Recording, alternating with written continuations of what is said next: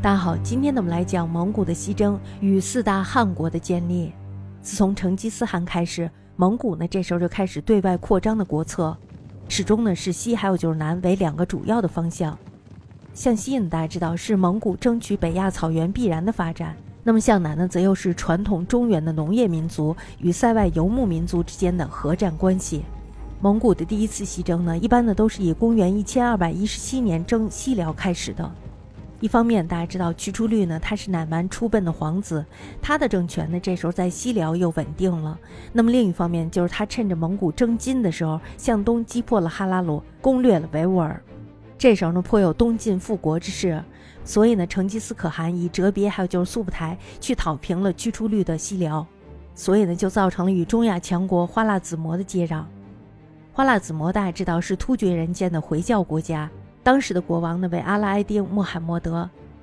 他的领地呢北至咸海以及里海，西至包达，南抵印度河，东线帕米尔，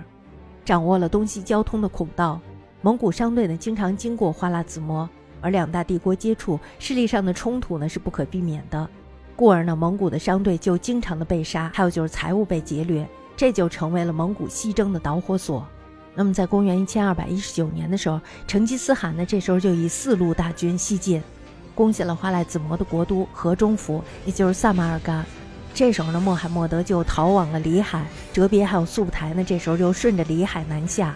沿途呢攻城拔寨。当穆罕默德死于里海中的一个岛上的时候呢，蒙古呢仍然在继续攻往钦察国。过了高加索山呢，就是突厥人的钦察帝国。蒙古呢，这时候连败钦察与阿速的联军。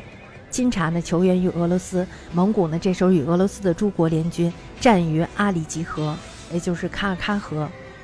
俄军呢全军覆没，钦察这时候被平定了。这时候呢是公元一千二百二十三年，冬季的时候呢，蒙古就入侵了布里阿尔，也就保加利亚，然后呢开始返回，东归的时候呢又顺手平定了乌拉山诸部。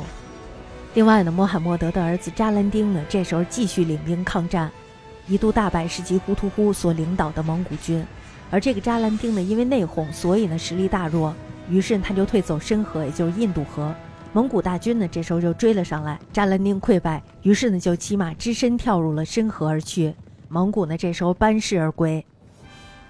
蒙古的第二次西征呢是非常可怕的，而且呢战绩斐然。他呢是在窝阔台的领导下进行的。先是扎兰丁趁着蒙古退兵，于是呢由印度返回到了波斯之地，然后呢又恢复了一部分的势力。这时候呢窝阔台就让卓尔玛罕前往讨伐，扎兰丁呢逃走了，结果死了。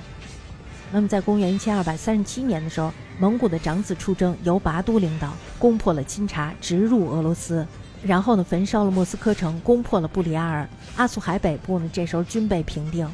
那么，在公元一千二百四十年的时候，这时候呢，蒙古军入侵了乌克兰，攻破了基辅，俄罗斯呢，这时候全被扫平。那么，在公元一千二百四十年的时候，接着呢，蒙古军又开始西进，兵分四路，北军呢以拜达尔，还有就是海都，攻破了伯列尔，就波兰，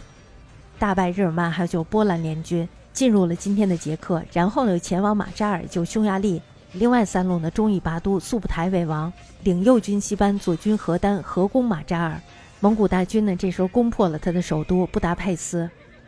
然后呢，又分兵前往奥地利，直逼意大利的威尼斯。全欧洲呢，这时候非常的震恐。直到窝阔台的死讯传来，蒙古呢，这才班师回国。蒙古的第三次西征呢，是在蒙哥可汗时代，主要的对象呢是波斯地区的两个势力。第一个呢是以要塞为故的穆拉伊，另一个呢是回教领袖哈里发所在的报达，也就是巴格达。蒙哥呢，这时候就让他的弟弟序列乌西征，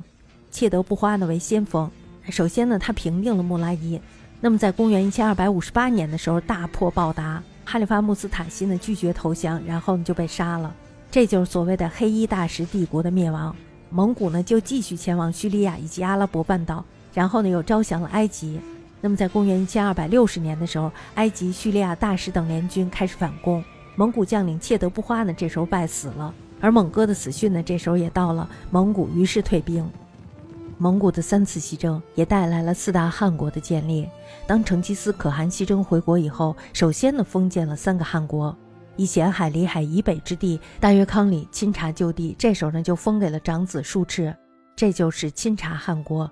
而后呢，术赤长子拔都领导了蒙古第二次西征，并且呢，承袭了汗位国土呢，这时候扩张了，东至叶尼塞河，西至多瑙河下游，南至高加索山，在阿姆河以北，伊犁河西南，希尔河上游，葱岭内外的西辽旧地，封给了次子察合台，也就是察合台汗国。三子窝阔台的汗国呢，包括有阿尔泰山东西、天山以北、巴尔喀什湖东南，这呢就是乃蛮的故地。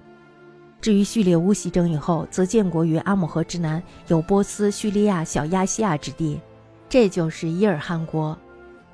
蒙古的西进征伐，开拓了古今中外所仅有的版图。蒙古帝国呢，成为了横跨欧亚的大国，各种民族、各种文化都在其中，